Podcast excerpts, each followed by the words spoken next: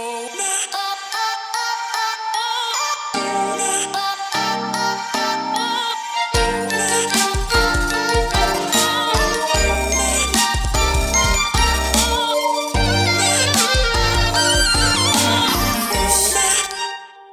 Всем привет! Это подкаст «Я боюсь». Подкаст, в котором мы собираем коллекцию самых загадочных, пугающих и неоднозначных документальных историй. Меня зовут Кирилл. Всем привет, меня зовут Аня. Привет, я Саша. Всем привет, я Маша.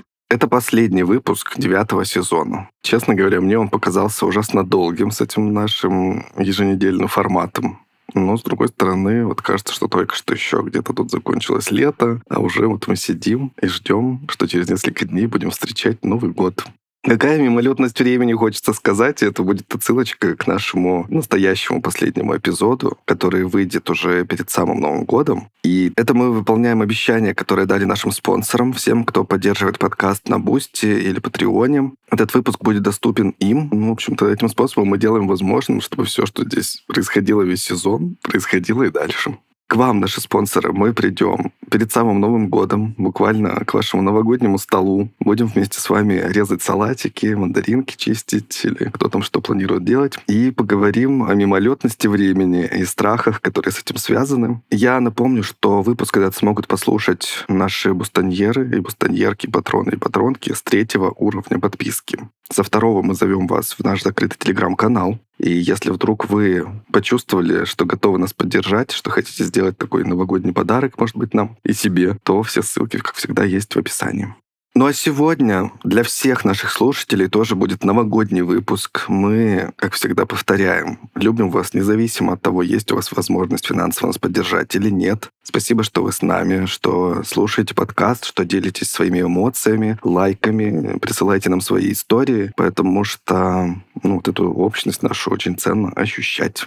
Сегодня каждый из нас приготовил загадочные, пугающие или просто неоднозначные рождественско-новогодние истории, которыми мы поделимся и которые обсудим. Но прежде чем к этому перейти, мне хочется еще немножко с вами поболтать, потому что мы все-таки скоро уйдем на каникулы, сделаем паузу по традиции до февраля, если все сложится. Но поделиться есть чем. В общем-то, если вы не любите нашу пустую болтовню не по теме, то сразу переходите к нашим историям. Я оставлю в этот раз ссылку с тайм-кодом в описании, одним единственным. История начинается здесь, он будет называться. Но мы сейчас будем подводить некоторые итоги года. Я думаю, что это будет интересно ребята тоже не знают еще о том, что я им расскажу, поэтому будем реагировать все вместе с нашими слушателями. Так, ну первое, про что я расскажу, это про прослушивание. В общем-то, я посмотрел аналогичный период предыдущего года и могу сделать вывод, что количество прослушиваний наших увеличилось примерно на 30% на всех площадках, кроме Яндекс Музыки. На Яндекс Музыке увеличение в два раза. Ничего себе. Спасибо большое всем, кто делится подкастом с друзьями, кто нас рекомендует, кто оставляет отзывы. Без вас, я думаю, что это было бы невозможно. Угу. Потому что в подкастах, в принципе, очень немного способов продвижения. И ваши рекомендации самые шикарные из них. Спасибо, вы супер. Хотите узнать, какие выпуски были самые прослушиваемые в этом году? Да, конечно. Кто самый лучший подкастер из нас четырех? Давай, Кирилл. Ну, естественно, это Я. выпуск, который назывался «Клуб 27. Трагические смерти музыкантов». Это вспышка оспы в Москве. А это мы с Саньком. И это храм народов. Массовое самоубийство в Гаяне. Это вы с Саньком. Так что, Санек, что ли, лучший подкастер? Какого хрена? Ну, вообще, как вы понимаете, это еще прошлый сезон, весенний. Да. Но это в целом нормально. Мы понимаем, что у нас иногда дослушивания доходят не сразу. Вы там слушаете в своем темпе, мы это понимаем. Но если вдруг пропустили эти выпуски, обязательно их послушайте. Они точно этого достойны, судя по прослушиваниям. На Яндексе немножко другая картина. И я немножко удивился, что на разных платформах, оказывается, у наших слушателей разные предпочтения. Это прикольно. Привет всем, где бы вы не слушали. Там лидеры по прослушиваниям. Это хэллоуинский выпуск, это выпуск про больницу Вольтерра, про места неожиданно. А, ну это все поклонники «Сумерек». И выпуск про провал в земле в Мексике. Mm, ничего себе. Я, конечно, еще связываю это с тем, что мы там попадали в подборку как раз-таки с местами нашими вот этими таинственными.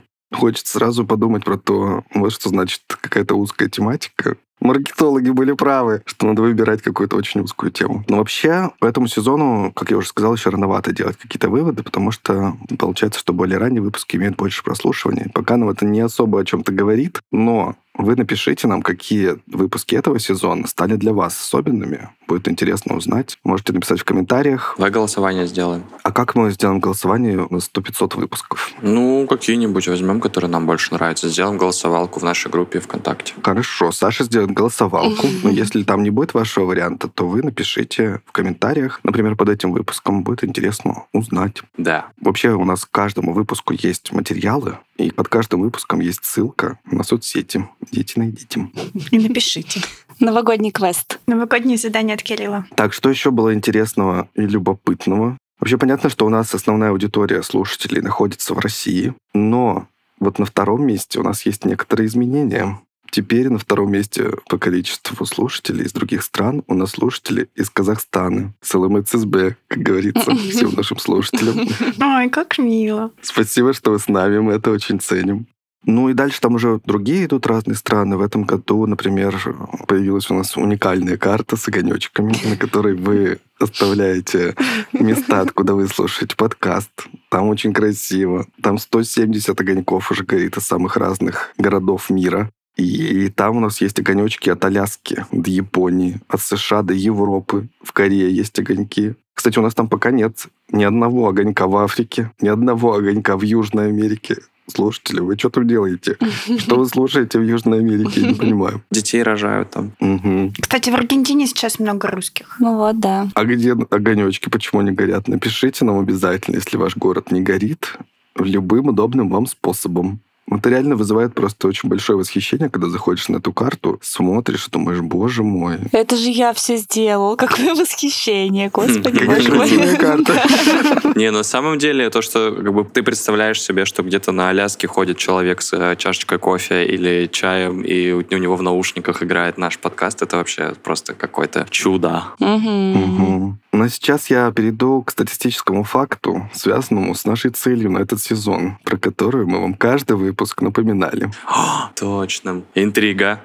На сегодняшний день у нас порядка 60% прослушиваний с устройств Apple, то есть нас много слушают в Apple подкастах, но по какой-то загадочной причине вы мало оставляете нам отзывы. Это неприемлемо, как говорится. Мы с вами на самом деле почти достигли цели, но до 500 не дотянули. Очень жаль. Ну, надо сказать, что этот выпуск же выходит в 20 числах декабря, да, его услышат наши слушатели. Ну, 20 уже 6 Да, у нас еще есть возможность. И у вас, Осталось несколько дней. да, есть пять дней, чтобы совершить новогоднее чудо и оставить нам отзыв. И мы тогда доберемся до 500. А кто тут верит в чудеса сидит? Я верю в чудеса, я верю, я верю. Я буду за всех вас верить тогда. Ну ладно, все, договорились. Я прямо 31 декабря, вот перед курантами, пойду проверять отзывы в Apple подкастах. Сделаю скрин. Иначе какой вообще смысл без этого подарочка встречать Новый год? Я не понимаю. Работники команды Apple тоже, пожалуйста, подгрузите все отзывы именно подкасту «Я боюсь», если вы нас слушаете. На английском надо же говорить, а не наверняка. Please, please. Get your work. Или как это надо сказать?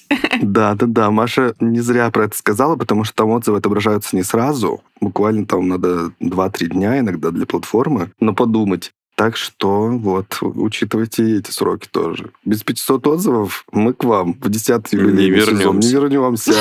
Все. Ой-ой-ой. Угрозы пошли. Больше не скажу ничего про это. Наконец-то мотивация есть. Ну, вообще, если вы слушаете нас на других платформах, мы тоже там все смотрим, следим за оценками, за отзывами, за комментариями. В Кастбоксе, на Яндекс Музыке это сердечки, их там куча. Спасибо большое. В общем-то, всем, кто делится обратной связью, мы говорим спасибо. И целуем пальчики. Это очень нас поддерживает. Спасибо. И целуем пальчики. Если вам удобно слушать наши выпуски на YouTube, welcome на YouTube. Там наши выпуски теперь тоже есть. Вообще, наверное, по итогам это все. Могу еще сказать из приятного, что в запрещенной соцсети мы наконец-то устойчиво преодолели тысячу в количестве подписчиков. В ВКонтакте у нас почти четыре с половиной тысячи подписчиков. Если вы еще не подписались на нас, я не знаю, почему вы это не сделали. Мы точно никого не бомбардируем лишним контентом. Если только я там в сторис разойдусь иногда и всех достану. Ну, это редко очень бывает, так что... Согласен, да. Но зато каждому выпуску мы публикуем материалы, которые не показать в формате подкаста, которые любопытно посмотреть. Можно, конечно, каждый раз заходить там по ссылке в описании и смотреть. Но зачем, когда можно просто нажать кнопочку и подписаться. Теперь точно все с итогами года. Мы благодарим вас за них, спасибо. И переходим к нашим новогодним рождественским историям, которые мы для вас откопали. Решите сами, закапывать их обратно или нет. Да, может, зря мы их откопали. Ужас. У меня как раз про откапывание и закапывание. Как вы в точку-то тут попали. Это подвязки. Как вы угадали. Профессионализм, Маш.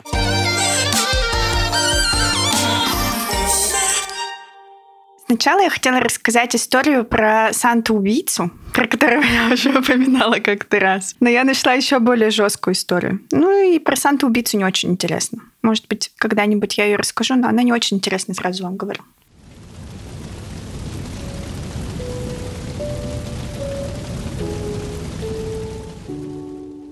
В канун Рождества 1945 года дом, в котором мы жили, сгорел дотла, а пятеро наших детей, младшему из которых было 5 лет, а старшему 14, были похищены. Власти причиной пожара назвали неисправную проводку, несмотря на то, что после того, как начался пожар, свет в доме еще горел. Согласно официальному докладу, наши дети погибли в огне. Тем не менее, на месте пожара их останков найдено не было. Запах изгоревшей плоти во время и после пожара также не наблюдалось. Какой мотив у представителей закона? Почему они заставили нас страдать все эти годы борьбы с несправедливостью? С какой целью они лгали и вынуждали нас принять эту ложь? Все это написано на огромном мемориальном стенде, расположенном в городе Фейетвиль, США. И сегодня я вам расскажу страшную историю, которая произошла накануне Рождества. Супружеская пара Дженни и Джордж Содер и их 10 детей жили в большом двухэтажном доме в паре миль от небольшого городка Фейтвиль, США. В декабре 1945 года один из их сыновей, 21-летний Джо, еще не демобилизовался из армии, и поэтому Рождество они отмечали без него.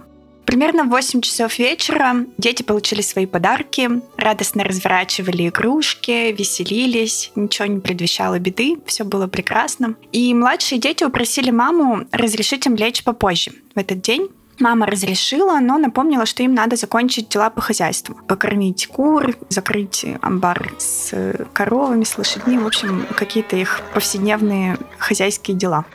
Дженни взяла двухлетнюю Сильвию, свою дочку и отправилась в спальню. Около полуночи женщину разбудил телефонный звонок. Звонил телефон в рабочем кабинете ее мужа на первом этаже. Она спустилась, подняла трубку, и оказалось, что это была какая-то женщина, которая ошиблась номером.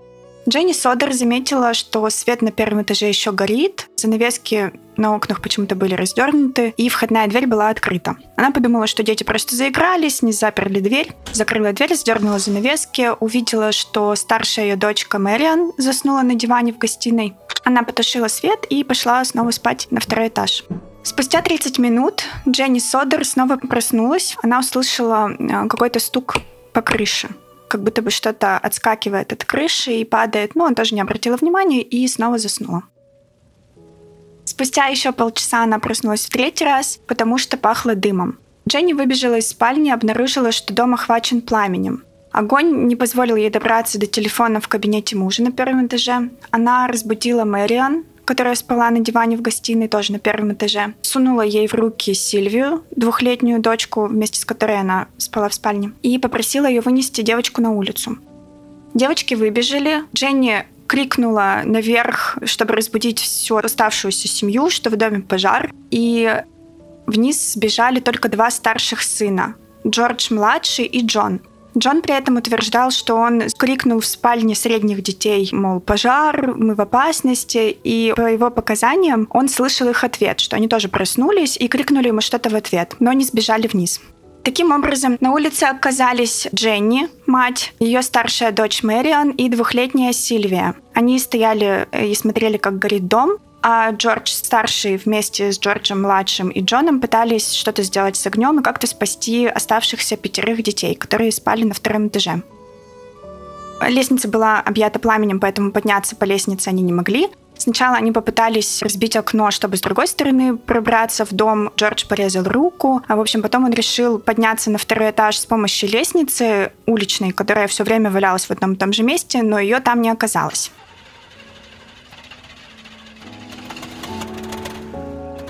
Затем они вместе с сыновьями решили завести два грузовика, которые стояли неподалеку от дома, чтобы подкатить их к дому, на них забраться и по ним подняться на второй этаж. Но у них не получилось завести ни одну из машин. Хотя накануне они нормально функционировали, работали, и все было в порядке. Дженни отправила старшую дочку к одному из соседей, чтобы вызвать пожарных. Она побежала к нему, но им не удалось дозвониться до пожарной части. Еще один из соседей тоже увидел огонь и тоже попытался дозвониться, у него тоже не вышло дозвониться. Поэтому он разозлился и поехал в город. Там он сумел по телефону оповестить начальника пожарной охраны Ф. Джей Морриса. Вот его надо запомнить. Моррис, начальник пожарной охраны. Он организовал сбор пожарных по системе телефонного дерева. Это когда он звонит одному пожарному, тот звонит другому, и вот так вот они собирают команду и в итоге выезжают. Оказалось, что Моррис не умел водить пожарную машину, поэтому ему еще пришлось ждать водителя. В итоге пожарная команда приехала только в 8 утра. Естественно, к тому моменту от дома уже вообще ничего не осталось. Был сплошной пепел, второй этаж рухнул. Ну, в общем, дом сгорел за 45 минут. Они приехали только в 8 утра.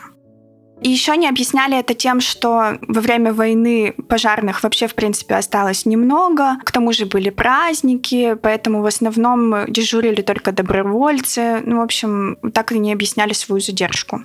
В итоге спаслись Дженни, мать семейства, Джордж старший отец, двухлетняя Сильвия, чья кроватка стояла в их спальне, 17-летняя Мэрион, которая заснула на диване, и два старших сына, 23-летний Джон и 16-летний Джордж-младший, которые спали на чердаке, то есть выше второго этажа. В доме оставались на момент пожара Моррис, 14 лет, Марта, 12 лет, Луис, 9 лет, Дженни, 8 лет и пятилетняя Бетти.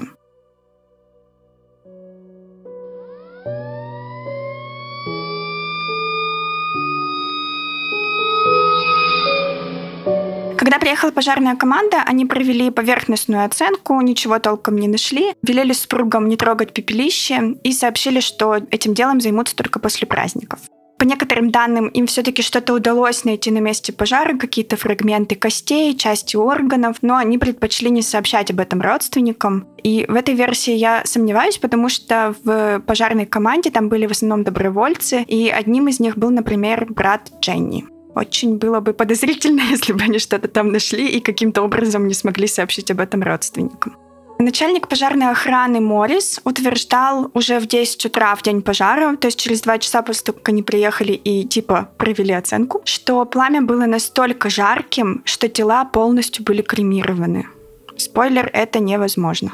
Мы это с вами еще обсудим в течение этой истории. Официальной версией была неисправность проводки, но домочадцы вспоминают, что в ночь пожара, когда Дженни сбежала по лестнице вниз, она видела, что свет в доме горел, на первом этаже, по крайней мере, точно, поэтому эта версия им казалась сомнительной. Городок Фейтвиль был небольшой такой городок с одной большой улицей, и там после такого страшного происшествия, естественно, ползли слухи. И было много слухов о том, что у семьи итальянского происхождения была куча врагов. Так, например, рассказывали историю со страховщиком, который пытался ранее обмануть главу семейства, а незадолго до вот этого ужасного события предложил ему застраховать жизнь детей и имущество, и получил отказ. В ответ прокричал что-то вроде да ваш дом сгорит, он будет объят дымом, твои дети умрут, а ты получишь по заслугам за то, что ты говоришь о Муссолини.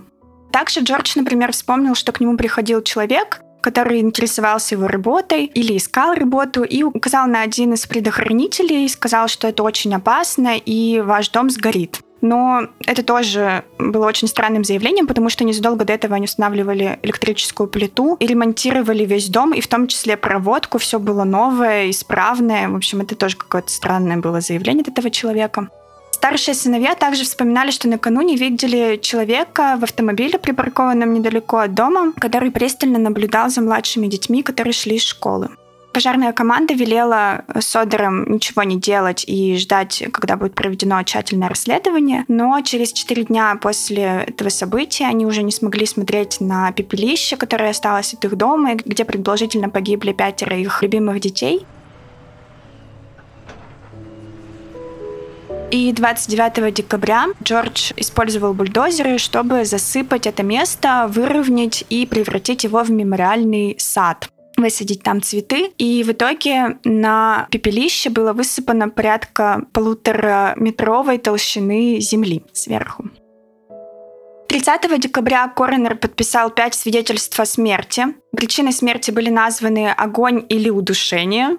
Причиной э, самого пожара назвали неисправную проводку, как было заявлено в официальной версии. И при этом интересный факт, э, среди присяжных там созывался какой-то суд присяжных. В этом я не до конца разобралась, но среди присяжных был человек, который угрожал Содеру, что его дом сгорит дотла. И тоже никого это не удивило. Вполне нормально. Тогда же семья уже начала подозревать, что что-то здесь нечисто, и они начали какое-то свое собственное расследование. Так, например, Дженни, и тут вообще мое уважение, женщина пошла ставить собственные эксперименты. Ей сказали, что из-за того... В общем, там еще было какое-то очень странное объяснение по поводу того, почему дети могли сгореть дотла и ничего в итоге не нашли. Содер держал в подвале бензин, он там занимался перевозками, у него какая-то была фирма по перевозкам. И после того, как дом обрушился, как будто бы там создалась такая высокая температура, которая уничтожила даже кость. В общем, там как будто бы условия кремации были созданы. Но это тоже невозможно, это фигня какая-то. Угу. В общем, Дженни начала ставить собственные эксперименты. Она сжигала трупы куриц или животных покрупнее. И каждый раз после того, как она их сжигала, оставались все равно какие-то фрагменты костей, что, в принципе, да, нормально, потому что невозможно угу. сделать так, чтобы сгорели кости. Тогда она обратилась в крематорий, и сотрудники крематория ей сказали, что даже после двухчасового сжигания тела при 2000-градусной температуре сохраняются остатки скелета. Угу. При пожаре в помещении достигается максимум 1300 градусов. И пожар длился всего 45 минут, дом сгорел полностью, и там больше не было огня после этих 45 минут. То есть там только тлеющие вот эти оставались какие-то фрагменты. Поэтому невозможна ситуация, когда не осталось даже черепов. Угу. Я специально посмотрела в своей книжечке любимой. Как сжигать тела? Да, у меня есть любимая, любимая книжечка про кремацию, она называется «Когда дым застилает глаза». Это реально очень, очень интересная книга. Мне Круто. она, правда, очень понравилась. Я ее рекомендую. Если вам интересно, ее написала девушка, которая занималась кремацией с 23 лет. Очень интересно. Она здесь тоже, в общем, доказывает, что после кремации, даже после кремации в специальных печах, где есть тяга, где создается постоянная температура и на протяжении нескольких часов сжигаются тела, даже там остаются кусочки костей, и их помещают в специальный кремулятор, который их измельчает, чтобы получился равномерный пушистый пепел, который потом выдают родственникам. Я, конечно, не занимался кремацией с 23 лет, но у меня тоже есть просто опыт кремации животных моих, угу. умерших в смысле. Я тоже, когда мне выдавали вот это этот вот пепел, его, видимо, не измельчают в случае с животными. То есть там даже были фрагменты там костей или что-то такое крупное. Ну вот видишь, Кирилл, получается, кости животных не помещают в кремулятор. Может быть, это не предусмотрено. Может, это какое-то специальное оборудование для людей только. Ну, я думаю, что да, это было бы дороже. Угу. Начали появляться другие странные свидетельства. Так, например, телефонный мастер сообщил Содорам, что телефонная линия дома не была уничтожена во время пожара, как они ранее думали, она была обрезана. Причем была обрезана на высоте примерно 14 футов, это 4,3 метра. Угу. Возможно, именно для этого использовалась лестница, которая всегда лежала возле дома Содеров. И пропала. Да, ее потом нашли в канале где-то там рядом возле дома, в 70 там с лишним метров от того места, где она хранилась. Она вот туда была выброшена.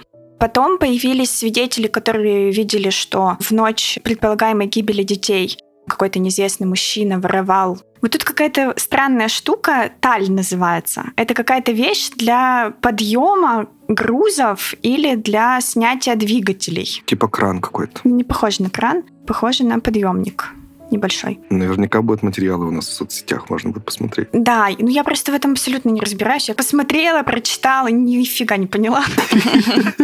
Поэтому я надеюсь, что есть люди, которые понимают, что это такое. Но это не настолько важно, чтобы я сильно в это углублялась. Хорошо. В общем, появились свидетели, которые видели, что вот какой-то неизвестный человек воровал эту штуку, таль. Содеры сразу предположили, что именно из-за этого не завелись их грузовики, но потом этот человек после расследования, он признал, что действительно он там что-то воровал, и что это он обрезал телефонные провода, но он думал, что он обрезает проводку, а не телефонные провода. Он просто перепутал. А зачем он хотел проводку обрезать? Неизвестно. Он сказал, что он никак не связан с пожаром, что он только украл вот эту вот штуку. А, раз он сказал, что он никак не связан. Ну, Саш, там целое расследование же было. Потом было свидетельство водителя автобуса, который проезжал мимо Фейтвилля поздно вечером в канун Рождества, и он увидел, как в дом бросали несколько человек какие-то огненные шары. Это фейквиль надо было назвать. Возможно, это были те самые шары, которые приземлялись на крышу, от которых проснулась Дженни. Несколько месяцев спустя, когда растаял снег, Сильвия, младшая дочка, нашла маленький твердый темно-зеленый резиновый мячик неподалеку от дома. И Джордж тогда, когда посмотрел на этот мячик, он подумал, что это какое-то оружие, которое использовалось во время войны. Типа ананасовые бомбы, ручной гранаты или что-то такое. Короче, какая-то вот штука, которая предположительно могла устроить пожар. Получается, в этом случае пожар начался с крыши, Угу. а не, как утверждали пожарная команда, от э, неисправной проводки.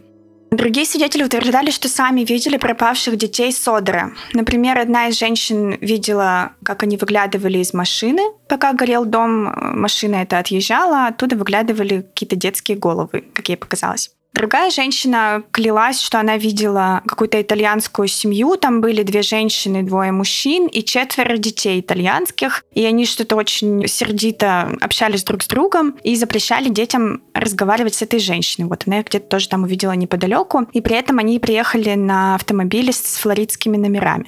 Некоторые источники предполагают, что телефонный звонок в доме Содоров по неправильному номеру также был связан с пожаром. Мол, таким образом какие-то злоумышленники проверяли, вообще дома семья или нет. Что они позвонили, такие, ага, все дома. Начинаем операцию. Но потом выяснилось, нашли вот эту женщину, которая позвонила, и она подтвердила, что ошиблась номером. М. Тоже, Саша, твои любимые доказательства. Да, я просто В ошибся. итоге семья обратилась в ФБР. Они дошли до ФБР, и им отвечал лично э, директор ФБР на тот момент Эдгар Гувер, знаменитый. Мгм. И он сказал, что они готовы помочь, несмотря на то, что это не является обычным федеральным расследованием, потому что ну, это как бы не охватывает там несколько штатов, это всего лишь... Бытовуха. Да, это один местный какой-то городочек маленький. В общем, это не дело ФБР, но они отправили запрос э, пожарной команде и полицейским местным, и те им отказали. В итоге в 1949 году провели повторный обыск места происшествия и нашли какие-то фрагменты костей.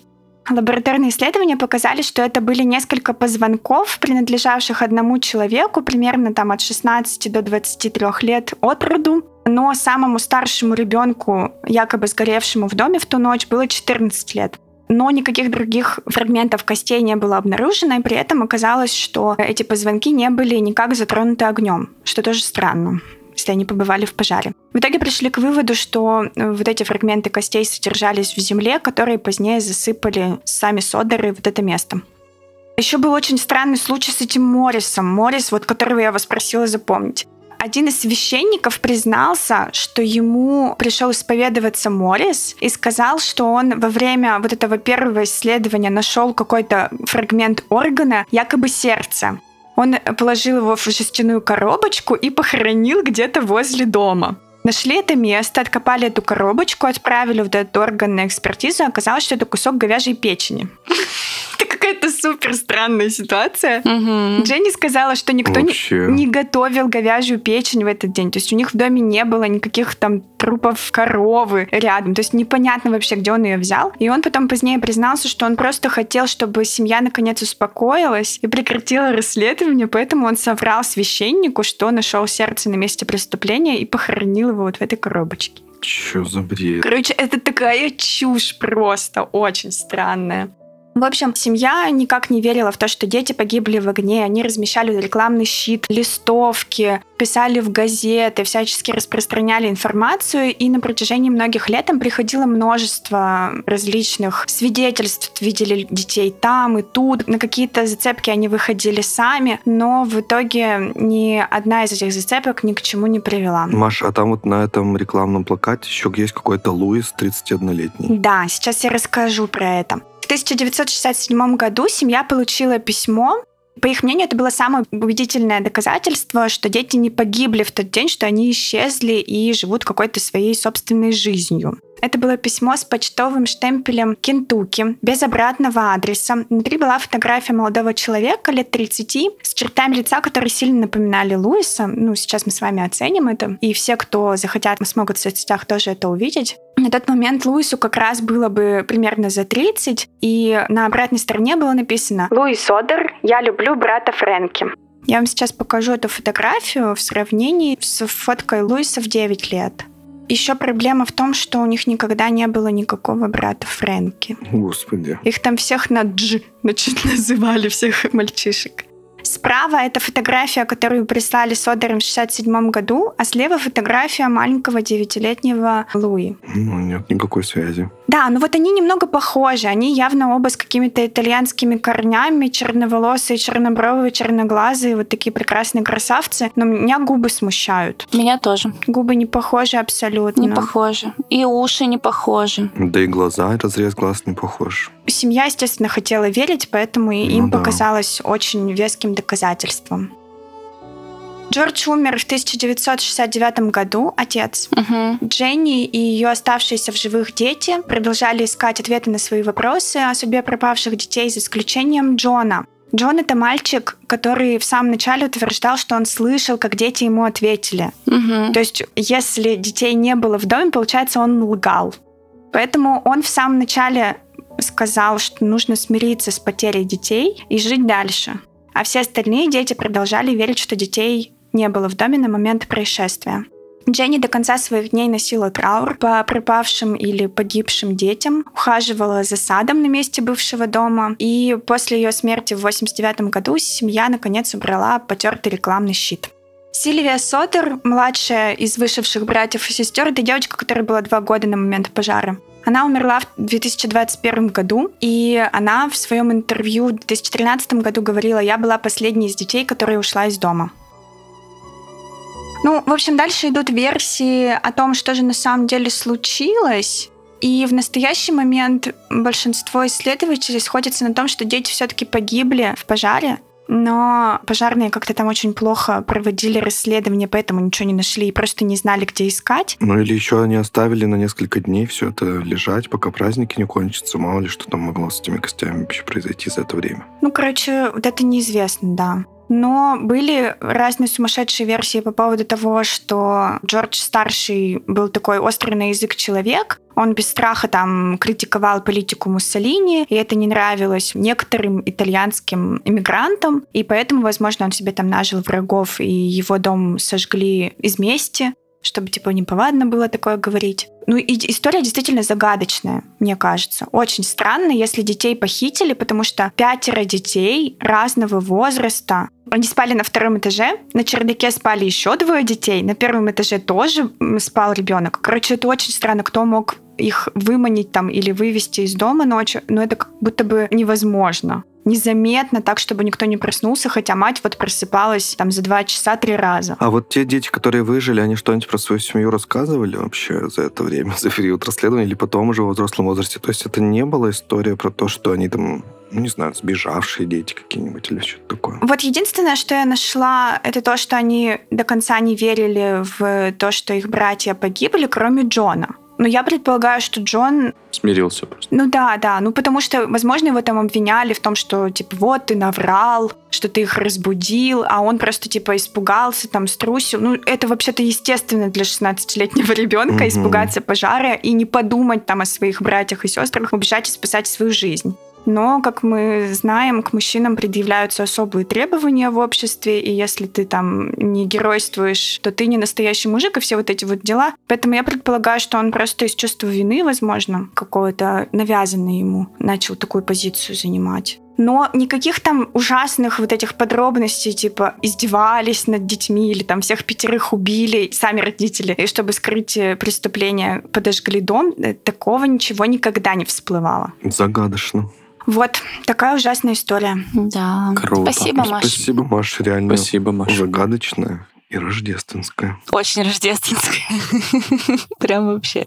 Вообще пожар это очень страшно. Я несколько раз видела, у меня просто недалеко от дома частный сектор. И как-то раз в конце декабря было очень холодно, и, видимо, там как раз была проблема с проводкой, возможно, обогреватель, но часто же что-то такое горит зимой. Я прямо из окна смотрела, как за несколько минут буквально он сгорал дотла, и когда уже приехали пожарные, реально они уже тушили просто... Хотя они приехали быстро. Они уже тушили просто, ну вот, пепелище, можно сказать, заливали водой. Но это вообще, конечно, очень страшно. Это как есть вот это распространившееся видео, где елка загорается в квартире, и на этом примере показывают, насколько быстро распространяется огонь, угу. если произошло замыкание на гирлянде. И, честно говоря, это очень страшно. Я не знаю, да, прикрепим да. или нет это видео, но просто реально это секунды, мгновения. Короче, будьте бдительны. Да, это кажется, что мы живем в каких-то бетонных блоках, которые вообще не горят. Это вообще не так. Все вот так вот вспыхивает, ты не успеешь обернуться уже, все, ничего нет уже, уже пепел. Так что будьте осторожны со своими гирляндами.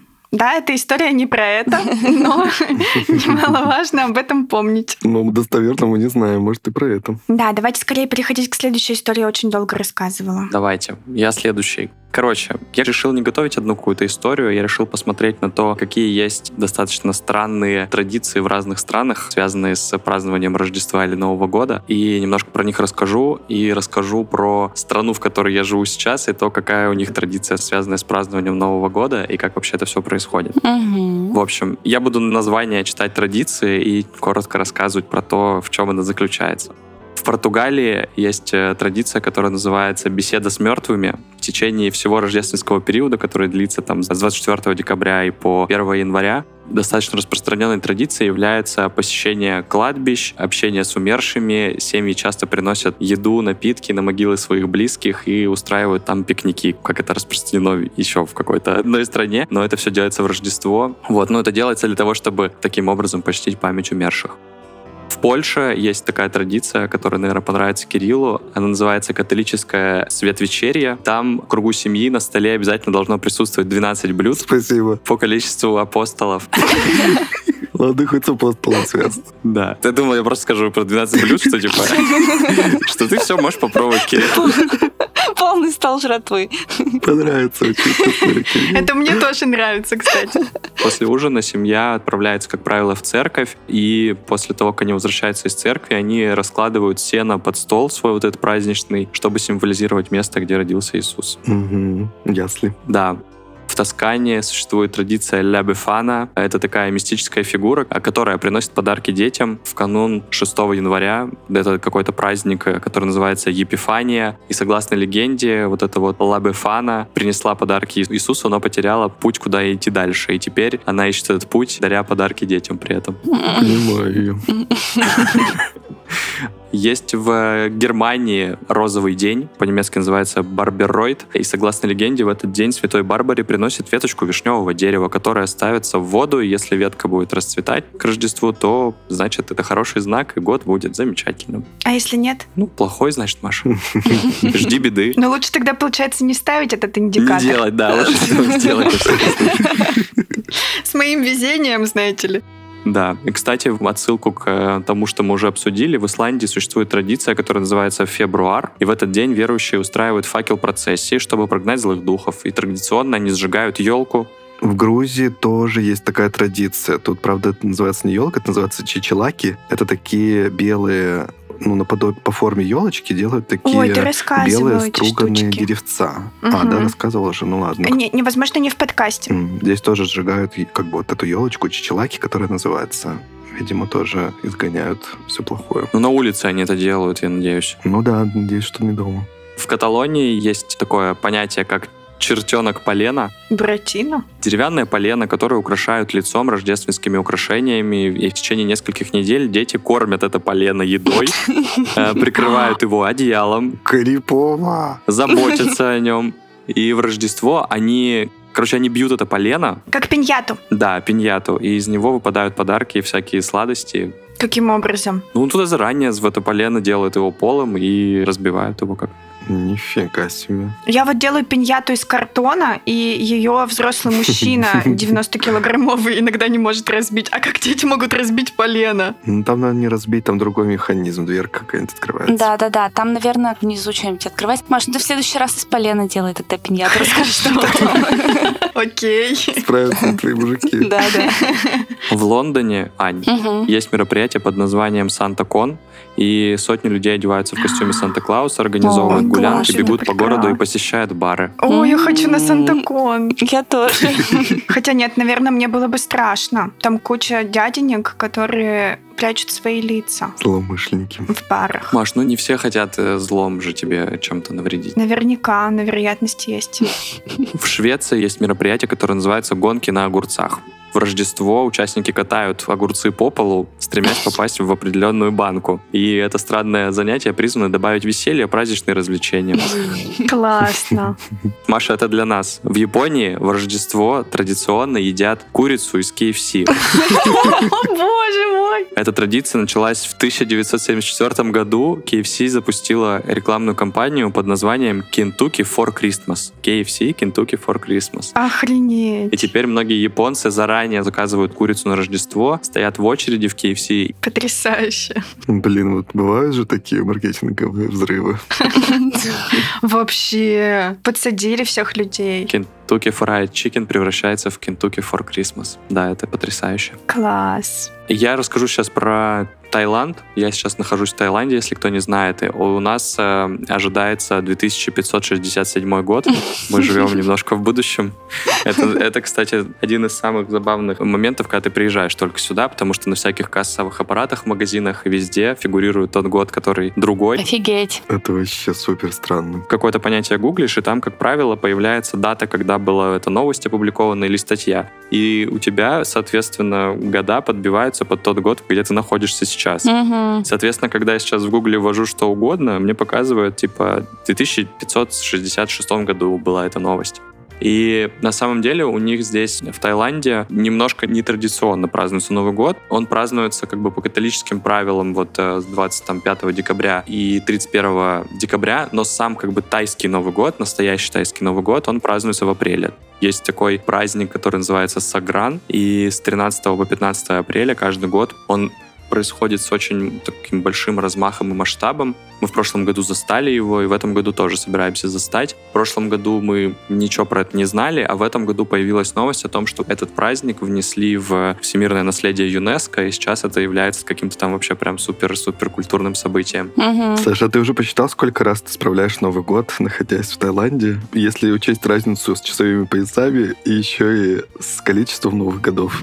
Да, нет, я не посчитал, но если следовать всем культурным общностям, в которых я нахожусь здесь, а это и Китай, и Европа, и Таиланд, и Россия, то достаточно много получается. Вот, короче, основная фишка этого Нового года тайского — это обливание водой.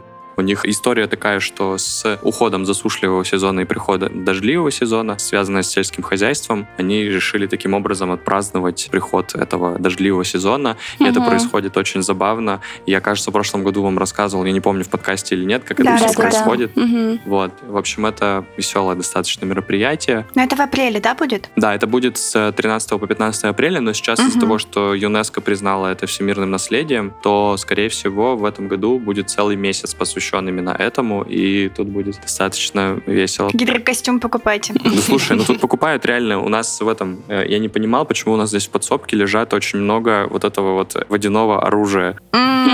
Стрелялки.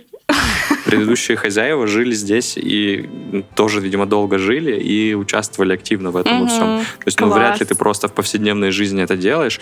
Но вот в прошлом году это реально было так, что везде э, все с этими автоматами, пистолетами на дороге, по дороге ехать очень страшно на байке, потому что тебя в любой момент с любого угла могут облить из ведра. Струей снесет. В общем, да, у меня была задача выучить, как будет по-тайски с Новым годом, и это будет Савади Пи Май. Вот, это послание. И вас. Присоединяемся. Да. Ну вот, короче, как-то так. Класс. Да, спасибо. Прикольно. Такие странные, забавные традиции. Вообще, ты на протяжении жизни периодически натыкаешься на какие-то подборки вот этих всяких традиций новогодних из разных стран, но половины из этих я вообще ни разу не слышал еще. Мгм. Да, я тоже. Прикольно. Ну что, теперь переходим к моей истории? Да, давай. Давай. Тут Саша как раз очень классно подвел к моей истории, рассказывая про Санта-Клаусов в барах, и Маша сразу испугалась. Я как раз расскажу о таком Санта-Клаусе. Это достаточно, мне кажется, банальная такая история, но нормально. Под Новый год сойдет. В общем, это история о том, как Санта-Клаус ограбил банк. Ура! Я так ждал историю про Санта-Клауса, грабителя и какого-то преступника. Аня, это что-то из такси. Ну да, да. Я говорю, что это довольно такой в популярной культуре образ как бы привычный, что Санта-Клаус какой-нибудь там злодей. Нет, точнее, что злодей маскируется под добряка Санта-Клауса. Ну да, да, да. В общем, история такая. Маршал Ратлиф был преступником, грабителем, который попадал неоднократно в тюрьму, и однажды он попал в тюрьму на 18 лет за ограбление банка в городе Валера, штат Техас. Он должен был просидеть вот Валера, 18 лет, да. Но всего через два года он был помилован и вышел из тюрьмы, получается, в 1927 году. Вообще, тогда было какое-то массовое помилование техасским губернатором, и считается, что это было ну, довольно странно, и что тут есть какая-то коррупционная составляющая, но, тем не менее, преступник вышел через два года. Сам он жил до ареста тоже в Техасе, в городе Сиско. И вот просто тут же, в декабре выйдя из тюрьмы, он стал готовить ограбление в своем родном городе. Сделать это он собирался со своим братом Ли, тоже преступником, но Ли в очередной раз арестовали, и он пригласил двух старых знакомых, с которыми вместе сидел в тюрьме, Хелмса и Хила, и четвертого человека, который хорошо разбирался в том, как вскрывать сейфы. Накануне ограбления четвертый вот этот участник заболел гриппом, и, возможно, это было самой большой удачей в его жизни. И вместо него в банду взяли родственника Хелмса Луиса Дэвиса. В его жизни это было первое преступление, на которое он, в общем-то, не собирался идти, но тут вознаграждение было весомым аргументом, и он согласился. В то время ограбление банка было обычным делом, но вообще-то требовало самоотверженности и смелости, потому что уставшая от бесконечных ограблений ассоциация банкиров предлагала 5 тысяч долларов, а это на наше время 85 тысяч долларов, любому, кто остановит налетчиков. То есть, в принципе, любой гражданин, имеющий оружие, а их в Техасе достаточно много, Капец. да, мог, имел право, короче, остановить грабителя, но из этого еще получал большие деньги. Ратлиф об этом прекрасно знал, плюс он понимал, что его самого хорошо знают в Сиску, это вообще-то его родной город, и он придумал гениальный шаг. Приближалось Рождество, на улицах легко можно было встретить мужчину в костюме Санта-Клауса. Они бродили по улицам, поздравляли детей, в общем, всячески празднично себя вели. И Ратлиф решил, что это будет отличной маскировкой для него. Они угнали машину в соседнем городке и отправились в Сиско утром 23 декабря. План был такой. Они оставят машину недалеко от второго выхода из банка, от не основного, скажем так, черного выхода. Первым зайдет Санта Радклифф, за ним его подельники, они быстро заберут деньги и выйдут вот через ту самую боковую дверь прямо к машине. Как все происходило? Они приехали, остановились за несколько кварталов от банка. Из машины вышел ряженый Санта-Клаус и неторопливо зашагал по улице. Вокруг царило праздничное настроение, владельцы магазинов украшали витрины, дети бегали в таком праздничном возбуждении, взрослые общались, обсуждая предстоящие выходные праздники. Ратлив приветливо улыбался детишкам за ватной бородой, обещал классные подарки, игрушки. И, собственно, детвора даже следовала за ним по главной улице, и все умилялись, как это все все пошли грабить банк вместе с детьми. да. Но никто не ожидал, что через буквально несколько десятков минут это все обернется кровавым кошмаром. Подельники Ратлифа подогнали машину куда нужно, в общем, к этому выходу, и ждали своего часа. Ратлиф зашел в банк и увидел сразу четырех мужчин, двух банковских служащих и двух клиентов. Кассир, один из банковских служащих, приветствовал его, типа «Привет, Санта!», был радостный, но Ратлиф ему не ответил, и в это время в вестибюль из бухгалтерии вошли две девочки-четвероклассницы. Я, правда, не, ну, не нашла информацию, что они там делали, но, возможно, там они были у мамы на работе, там, или у мамой, папы наверное. на работе, да. И в этот момент в банк ворвались сообщники Ратлифа с криками «Руки вверх!». Они уже были одеты абсолютно обыкновенно и с пушками на перевес. Санта приказал кассиру открыть сейф, его сообщники держали заложников под прицелом, и Санта набивал спрятанный под костюмом мешок деньгами и облигациями. Тут версии разнятся. Либо прямо за Сантой, либо уже после того, как началась операция, скажем так, в банк вошла женщина со своей шестилетней дочкой Фрэнсис. То ли, вот я говорю, дочка увязалась за Сантой и сразу же за ним зашла, то ли она увидела его в окне и попросила маму зайти. Так или иначе, эта женщина оказалась в банке и поняла, соответственно, что происходит, и она сбежала со своей дочерью через бухгалтерию офиса, и там была тоже вот дверь в переулок, крича «Они грабят банк». Она добежала до полицейского управления, предупредила начальника полиции и, собственно, граждан Сиско, которых могла встретить, у которых у большинства были пушки. Шеф полиции Бетфорд отправился к банку и взял с собой двоих офицеров. Также он собрал отряд из всех, кто был в городе. Классно звучит. Ну да, из всех, кто был в городе. Все, кто есть в городе, собираемся. Собираемся, да. Все, у кого А, есть пушки, а это все. Да, и этот отряд тоже направился к, месту преступления. Аня, какой это год? 1927. Мгм. До войны еще, да? Да, когда уже полицейские и вот эти вот добровольцы заняли свои позиции вокруг банка, Санта наполнил мешок всем, что хранилось в банке, но его напарники явно нервничали, и когда бандиты поняли, что банк окружен, они собрали заложников, про которых я говорила, там служащие, клиенты и вот две девочки. Вошли в заднюю комнату, в которой как раз была дверь в переулок, рядом с которым стояла их машина, и собирались через эту дверь бежать. Но вы просто так вот свободно выйти они уже не могли, потому что, как я сказала, банк был окружен. И они вышли с заложниками, прикрываясь ими как живым щитом. И не очень понятно, кто выстрелил первым, но началась пальба. Поскольку преступники, как я сказала, прикрывались заложниками, им удалось бежать. И по основной версии, вроде как, они оставили всех заложников и забрали с собой только двоих девочек. При этом во время перестрелки шериф Бетфорд был смертельно ранен и умер через несколько часов, а его первый помощник умер от тяжелых ран через две недели в больнице. Несколько заложников тоже получили ранения, но никто из них не умер. Двух девочек они забрали с собой. Один из грабителей, Дэвис, истекал кровью на заднем сиденье. Это вот тот самый, который не имел какого-то криминального прошлого и Дебют у него. да, истекал кровью на заднем сиденье, потому что получил серьезное ранение. Ратлиф, вот зачинщик Санта, тоже получил два огнестрельных, одно в щеку, другое в ногу, но они были, собственно, не такие серьезные, и он мог функционировать.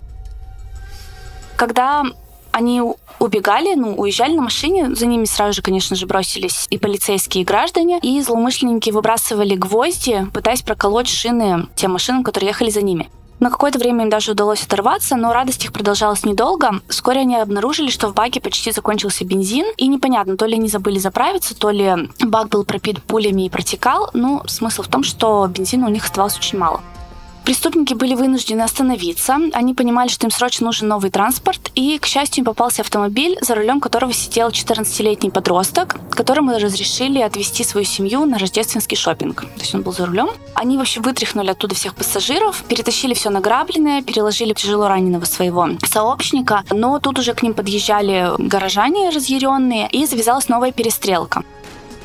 Когда злоумышленники уже все перенесли сели в машину, готовы были сматываться, они обнаружили, что вот тот самый 14-летний мальчишка оказался молодцом и вытащил ключ из замка зажигания. И, соответственно, грабители уехать на этой машине не могли. Им ничего не оставалось, как вернуться в их машину. Они уже не успевали перетащить полуживого Дэвиса из вот той машины, в которую они уже успели его перенести, поэтому оставили его там, а сами заложницами рванули прочь на своей машине, у которой заканчивался бензин. И надо сказать, что они не успели перенести не только своего э, сообщника, но и все награбленные деньги. Да. И в машине они оставили 12 400 долларов наличными и 150 тысяч долларов ценными бумагами. Дэвиса отвезли в больницу, но он скончался. Таким образом, первый участник преступления умер. Троица оторвалась ненадолго. Мстители из числа горожан их очень быстро нагнали. В общем, там происходили постоянно какие-то перестрелки. Бензин нещадно убывал. И они свернули на грунтовую дорогу, потом на пастбище, потом в лес. И в итоге по лесу ехать они уже на машине не могли. Бросили дырявый от пули автомобиль и пошли пешком. И здесь тоже источники разнятся, но вроде как именно здесь они оставили заложницу. Они живы были? Да, они были живы, из заложников никто не погиб. Сообщение об ограблении в Сиско облетело округу, и к погоне подключился шериф округа Истланд и его подручные. Они сели в машину, поехали в указанном направлении. В соседнем автомобиле сидели репортеры, позади скакали рейнджеры на лошадях, держа у седел винтовки. В общем, Блин, самолеты не летели за ними случайно? да, максимально, максимально мощная погоня. По словам репортера, офицеры и горожане стекались сюда со всей части штата, и вскоре началась такая охота на людей, какой западный Техас никогда раньше не видел. Наступил вечер, а потом и ночь. Преступников так и не удалось поймать, но поиски продолжались на следующий день. Грабители прятались в лесу, они смогли перевязать себе раны подручными средствами, и в итоге вот на следующий день их тоже не сумели найти, а к вечеру они дошли до маленького поселения, где люди отмечали канун Рождества. Там они взяли в заложники молодого человека с автомобилем и под дулом пистолета заставили его поехать туда, куда им нужно было поехать, собственно. Отец парня, который увидел похищение, впал в бешенство из-за наглости воров и пальнул из дробовика в автомобиль, в котором, собственно, его сын еще вообще-то был. И тоже я в одном источнике прочитала, что один из выстрелов попал в его сына, и непонятно, умер он или нет. Где-то было написано, что он в скором времени скончался, а где-то вроде как, что с ним все ок, и он даже давал показания полиции. После того, как они прятались всю ночь, не имея вообще ничего съестного, Хелмс, Хилл и Ретлиф угнали другую машину, освободили вот этого парня и его транспортное средство, в общем, пересели на другой автомобиль. Но в это время округ Исланд уже отцепили по периметру полицейские, и даже имея автомобиль, им, по сути, некуда было бежать, поэтому их поимка стала только вопросом времени. На следующее утро, когда они пытались пересечь реку Браза с маленьком городке Саут-Бенд в округе Янг, полицейские их заметили, начали погоню. Злоумышленники свернули на нефтяное месторождение, и я так понимаю, что от взрывов там что-то загорелось, какое, зим, загорелась земля, и загорелась их машина. В общем, они пытались сбежать, спастись, побежав к нефтяным вышкам, чтобы там спрятаться. В перестрелке участвовал заместитель шерифа Сай Брэдфорд. Брэдфорд слыл в округе легендой, многие знали его по твердой руке, меткому глазу и хладнокровной уверенности. Всякий раз, когда бандит встречал вот этого Брэдфорда, эта встреча оказывалась для него последней. Блин, какая-то реклама Брэдфорда. Да-да-да. Он вышел с своей машины с двуствольным дробовиком, и дальше он очень круто себя повел. Он выстрелил один раз. Крутой Брэдфорд. И один из беглецов упал. Брэдфорд снова выстрелил, и упал еще один мужчина. Выстрелил он в третий раз. Тоже сказка какая-то. И упал третий мужчина. Да. В третий раз выстрелил Брэдфорд. И третий мужчина упал осень. Тот мужчина, который упал и не встал, был Рэтлиф. А Хелмс и Хилл, хотя и были ранены, убежали в лес и там укрылись еще на какое-то время. У Рэтлифа было не меньше шести огнестрельных ранений и шесть пистолетов. Ну, такая... Совпадение? Совпадение, Не да. думаю. Да, возможно, он себя просто застрелил с каждого по разу. И таким образом Санта был пойман. Хелмса и Хилла поймали 30 декабря, через 7 дней после ограбления, когда обессиленные беглецы вышли к людям, спрашивая, где им найти гостиницу. Я так понимаю, что один из бдительных э, граждан сразу же сообщил в полицию. Начался суд. Хелмс получил смертный приговор. Это Санта. Нет, это не Нет, Санта. Давай это- Санта погиб. Нет, нет, Санта не погиб. Нет, он не встал, но он, не встал. погиб. Нет, никто из А. них не погиб. То есть э, Рэтлиф, он не встал, Да и его задержали. да. Пока что. Да. Хелмс был приговорен к смерти. Хилл признал себя сразу виновным, сотрудничал со следствием, и присяжные приговорили его к пожизненному заключению вместо смертной казни. А вот Рэтлиф сначала был осужден на пожизненное заключение, но потом там был какой-то еще дополнительный суд, и его, в общем, приговорили тоже к смертной казни. Когда его приговорили к смертной казни, он стал вести себя странно, симулируя сумасшествие. В какой-то момент, э, видимо, охранники, которые работали в тюрьме, потеряли бдительность, подумали, что он, может быть, уже все ни на что не способен, и что он там какой-то блаженный. И, в общем, перестали за ним так пристально следить. И он каким-то образом завладел оружием. Одного из охранников убил, а второго тоже пытался застрелить, но вот второй его поборол и посадил обратно в камеру. Офигеть. Когда об этом узнали люди, горожане, они взбесились, пришли к тюрьме, обступили стены тюрьмы, скандировали проклятие и требовали смерти Ретлифа.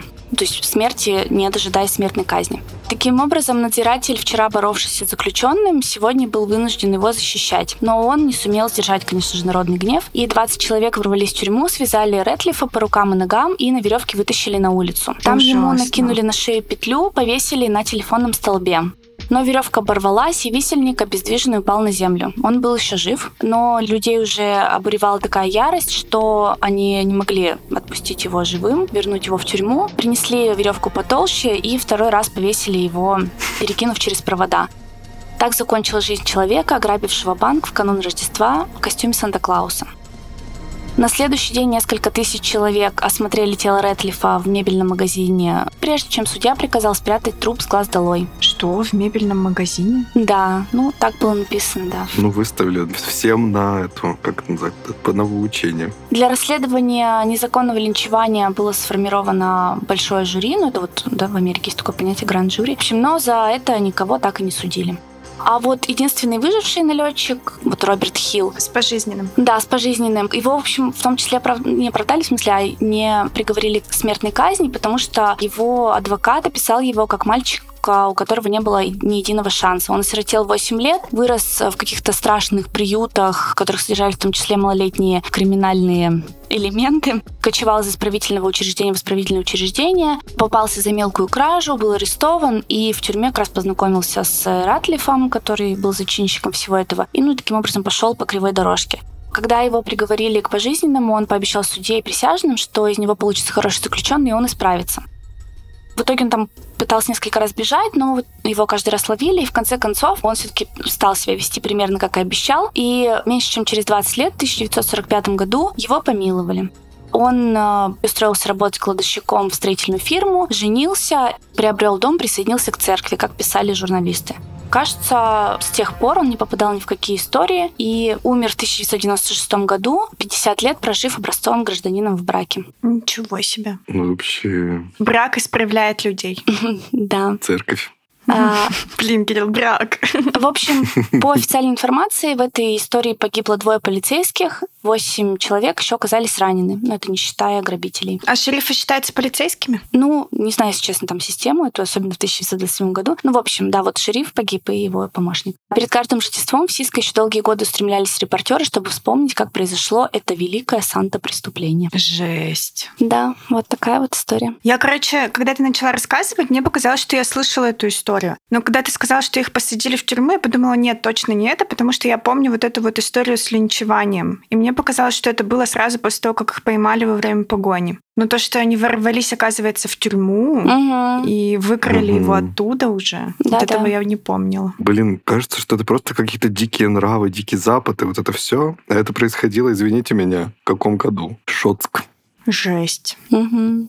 Так, ну что, переходим к моим историям. Да. Вообще, они на истории рифмуются немножечко с моей, по крайней мере, с той, с которой я да начну. что такое? а? Я наткнулся на историю о правосудии рождественском. Меня она привлекла, потому что просто сейчас много вот этих историй про то, что кого-то садят, кого-то судят, всех преследуют. Вот это все. Я не знаю, в каком информационном пузыре вы находитесь, но у меня где-то так примерно. Я не про это буду говорить, но просто когда об этом подумал, мне, конечно, очень захотелось, чтобы у нас суды были примерно такими в России. Возможно, вы видели когда-нибудь, если смотрите ТикТок, ролики, в которых показывают судебные заседания в США. И там есть несколько судей, которые выносят периодически такие... Кирилл, ты считаешь, что это только в ТикТоке можно увидеть? Ну, я не знаю, где вы еще можете это увидеть. Я видел в ТикТоке. Выносят такие как бы необычные, странные, смешные приговоры, которые при этом поучительные, при этом такие немножечко великодушные, и вроде как должны помочь человеку исправиться, а не просто его там как-то злостно наказать. И, в общем, когда я готовился к выпуску, наткнулся на такую историю из 2013 года. Она как раз в нашу тему немножечко. Заголовок зачитаю. В США женщину обязали пять лет справлять Рождество в тюрьме. И речь здесь не о том, что ее на пять лет посадили, а на пять лет будет в тюрьме справлять Рождество. Я сейчас расскажу подробнее. Известно, что Беттина Янг, 44-летняя американка, работала в лицензионном агентстве в США. По долгу службы ей нужно было подтверждать подлинность удостоверения личности, потому что ее организация выдавала водительские права иммигрантам. И, в общем-то, ей вменялось в вину то, что она выдавала многократно людям права, которые на самом деле незаконно находились на территории США, и документы которых были поддельными. Ну и понятно, что она делала это за вознаграждение. Угу. В итоге ее взяли с поличным, завели дело, женщина признала свою вину, и судья, который вел это дело, его звали Михаэль Холбрук, постановил, что в дополнение к пяти годам испытательного срока, к штрафу в 3000 долларов за фальсификацию документов, в следующие пять лет Янг должна будет как минимум три дня в году проводить в заключении. Причем это должны быть дни празднования Рождества. То есть моменты, когда вся страна погружается в праздничную атмосферу, гуляет, встречается с родными. И вот это все, ей приходится ехать в тюрьму и встречать праздник там с заключенными. Оказалось, что это не единичное решение этого судьи. Уже почти 10 лет к тому моменту судья Холбрук спрашивал у своих подсудимых, какой у них самый любимый праздник, а затем приговаривал проводить эти дни в тюрьме. Жесть. Ну, можно же наврать. Он считает, что это один из таких самых гуманных, но при этом чувствительных наказаний. И, в общем-то, люди разлучаются с родными, там, с семьей, со своей любимой традицией, и что это вот заставит их понять, что они действительно совершили что-то болезненное для общества. Обалдеть, как хитро. Вообще, мне тоже так понравилось. Даже в прессе появилось такое понятие «праздник Холбрука», потому что он не раз уже выписывал такие приговоры людям. Он сам признавался, что приговорил к подобной мере около 40 человек. Офигеть. Не знаю, мне кажется, что это очень мило и круто при этом. Но это получается не только Рождество, типа там у кого-то День независимости, у кого-то ну, День да, благодарения. Да, да, то есть я привел историю, которая в нашу тему, а там были разные Мгм. праздники, Офигеть. которые люди называли своими любимыми. А если соврать? А если только ты знаешь, кто, что это за судья? То тебя расстреляют. У тебя два варианта. Это вот только частично шутка. Вообще-то Судья постановил, что если она хоть раз не явится на Рождество за эти годы в тюрьму, ее посадят на 15 лет. М. Так что как бы Офигеть. есть там определенная жесткость в этой истории. Блин, у них такой полет творчества на самом деле в этом. Да-да. В Америках. Я поэтому и мечтаю, что в нашей стране суды когда-нибудь будут вот такими вот. Понятно, что это наивно, но все-таки у нас новогодний выпуск. Можно и помечтать. Сейчас я перейду уже к своей основной истории, и она про то, как дьявол мешает встречать людям Рождество.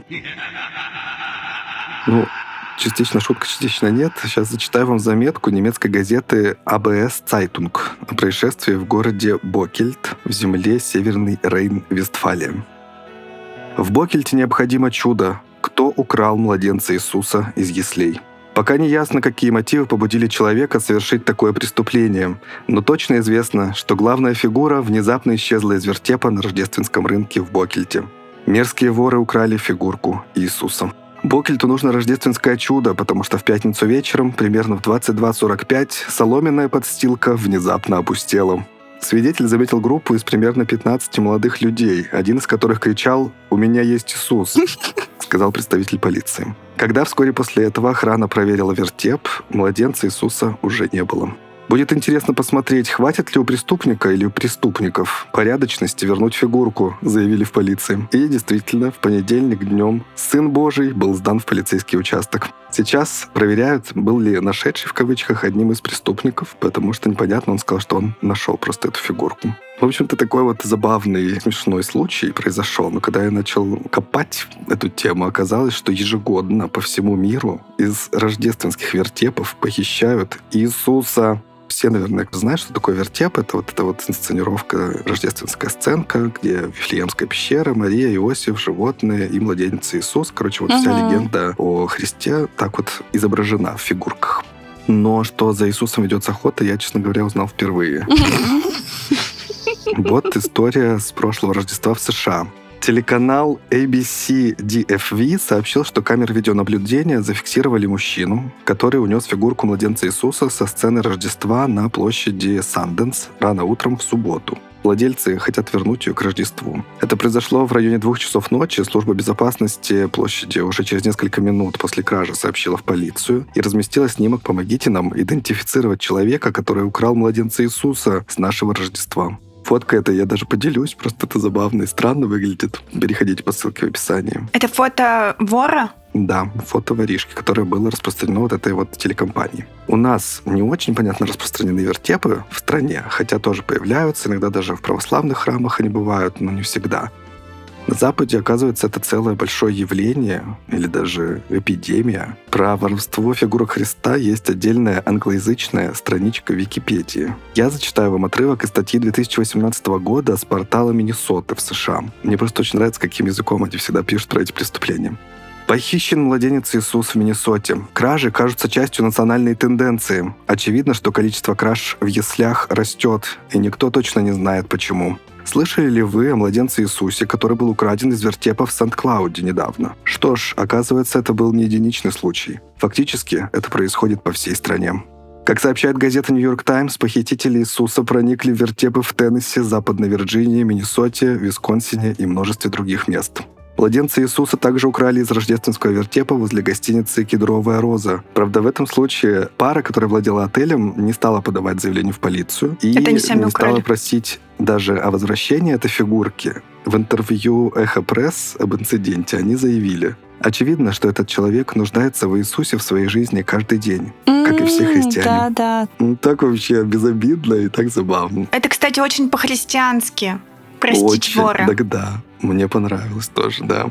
Но на самом деле не всегда все так безобидно. Например, в Канаде в 2012 и 2014 году с рождественских экспозиций тоже воровали фигурки Иисуса. Только вот а, оказалось, что последняя представляла собой легендарную статуэтку, которая там в течение долгих лет а, ежегодно выставлялась на Рождество в больнице Святого Винсента в Ванкувере. И, в общем-то, по следам этих событий, я так понял, что этой больнице предложили поставить GPS-навигатор на эту фигурку, чтобы больше не воровали. И тогда Кстати, почему раньше никто об этом не думал? отец Джо Хорган, пастор церкви, в которой была эта экспозиция, сказал, это будет ужасный день, если нам придется чипировать младенца Христа. Я обожаю просто насколько вот в одном месте сошлись все суеверия мира. И неизвестно, какой из них победил еще. Просто идеально. Про чипирование ну, как раз-таки отец Хорган имел в виду практику, которая началась в США за несколько лет до этого. Там, в штате Флорида, местная компания, которая занимается GPS-устройствами, после очередной кражи Иисуса предложила всем желающим церквям и площадкам бесплатные устройства. И такие чипы действительно Мгм. стали ставить в Иисусов маленьких, стали отлавливать злоумышленников. В 2007 году фигурку украли из рождественской сценки на лужайке общественного центра в Веллингтоне во Флориде. Однако как раз-таки вот метка, установленная внутри керамической статуэтки, привела помощников шерифа в ближайшую буквально квартиру. Фигурку там нашли лицом вниз прямо на ковре. И за кражу задержали 18-летнюю девушку. Офигеть. Вообще, я обожаю вот эту вот свободную прессу. Почти все такие истории очень иронично написаны. Я вот просто тоже зачитаю короткий кусочек, строчку из новости про эту кражу. Отказавшись от старомодных замков и доверия, ряд церквей обращается к технологиям, чтобы защитить праздничные экспонаты от розыгрышей и предрассудков. Отказавшись от старомодного доверия. Да какое ж тут доверие, если воруют каждый день тысячами маленьких Иисусиков? Конечно, грешники эти. Ну, в общем-то, такое вот интересное явление, как мне показалось. Происшествия были такие зафиксированные в США, в Канаде, в Швеции, в Великобритании, Германии, в Украине и еще куча других европейских стран. А оказалось, что это явление попало в сюжеты из сериалов, фильмов. Мне, правда, вот неизвестны эти сериалы и фильмы. Если вдруг вы видели или вспомните, напишите в комментариях к выпуску. Я в каком-то видела сериале. В каком? В Лосте был момент, когда они везли наркотики в статуэтках Иисуса, но там не было про кражу. Там, по-моему, Дева Мария была. Да-да-да, там была Дева Мария.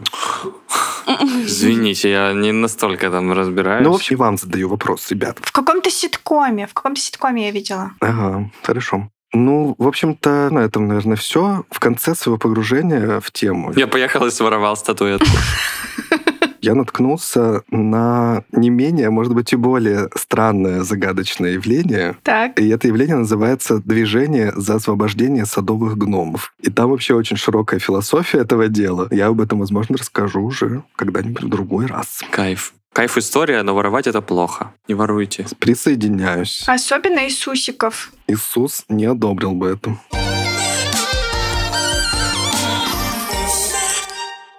В общем-то, на этом все. Я надеюсь, что вам понравились наши сегодняшние истории. По традиции скажу спасибо, что дослушали до этого момента. Пусть праздник к вам приходит. Это все-таки очень важно и приятно, когда появляется повод для особого Праздник такого нам приходит, встреч. праздник нам приходит, праздник нам приходит. Вот, и когда есть время, которое можно посвятить, например, себе или близким друзьям. Мы с вами, я надеюсь, услышимся уже в новом году. Постараемся вернуться в феврале, если все пойдет. Очень постараемся, но не обещаем. Мгм. Ну нет, я сейчас без шуток говорю. Но мы не обещаем, мы никогда не обещаем, но пока девять раз возвращались. Но мы держимся. Держимся из последних сил. Тем более впереди юбилейный наш первый, десятый сезон. Так что будем надеяться, что вернемся. Ну и да, мы остаемся на связи с э, теми, кто добавлен в наш чат в Телеграме. Мы точно будем туда что-то скидывать про то, как мы проводим праздники. Поэтому, если вы думали поддержать нас или нет, и думали о том, что будете скучать по нам и по нашим милым мордашкам и голосам в период праздников, то подписывайтесь, выбирайте какой-нибудь удобный для себя режим поддержки. Мы будем вас ждать в нашем чате. Обязательно что-нибудь там будем постить. Да, я еще раз хочу поблагодарить всех тех, кто оставляет нам отзывы. Для нас это очень важно. Еще раз хочу поблагодарить всех наших патронов и бустонеров. Вы большие молодцы. Без вас этот бы сезон не вышел. И мы устойчиво стоим на ногах только благодаря вам. Спасибо вам. Я желаю всем отлично встретить Новый год в кругу семьи, чтобы как можно больше близких вокруг вас было. Я тут недавно видел смешной мем про то, что 2007 год, у вас много друзей, вы ищете хату на Новый год. 2023 год, у вас есть хата, но нет друзей.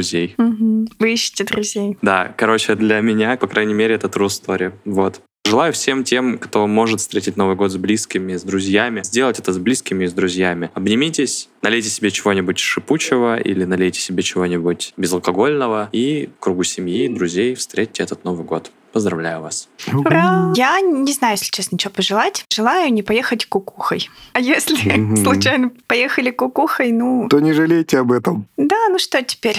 Ну, это я сейчас говорю исключительно о каком-то не клиническом состоянии. Если что, никого не хотела задеть.